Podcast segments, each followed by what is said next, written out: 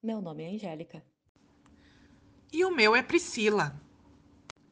Neste podcast, você irá conferir sobre fatores ocupacionais de risco voltados para os trabalhadores e traremos um exemplo sobre um deles. Se gostar do conteúdo, curta e compartilhe com seus amigos. Aproveite! O exemplo que daremos hoje nesse podcast é o de riscos ergonômicos, do Grupo Amarelo. Entender a necessidade da identificação e controle dos agentes de risco é de suma importância. Uma vez que a elaboração de documentos como o Mapa de Riscos e o PPRA, Programa de Prevenção de Riscos Ambientais, requerem conhecimento específico destes agentes. O exemplo que daremos hoje nesse podcast é o de riscos ergonômicos, do Grupo Amarelo. Risco ergonômico é todo fator que possa interferir nas características psicofisiológicas do trabalhador, causando desconforto ou afetando a sua saúde.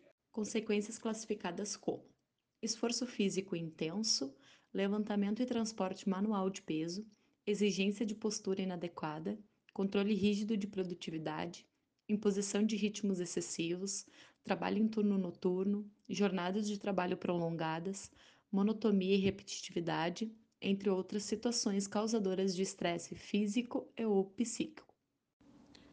Exemplos de tais consequências: cansaço, dores musculares, fraquezas, hipertensão arterial, diabetes, úlcera, doenças nervosas, acidentes e problemas da coluna vertebral. Não é uma tarefa muito simples neutralizar a ocorrência dos riscos ergonômicos dentro de uma empresa. O melhor a se fazer é contratar um profissional da área, um ergonomista para ajudar. Na NR17, ergonomia traz diversas informações sobre como uma atividade deve ser, desde a iluminação até procedimentos de levantamento, transporte e descarga individual de materiais.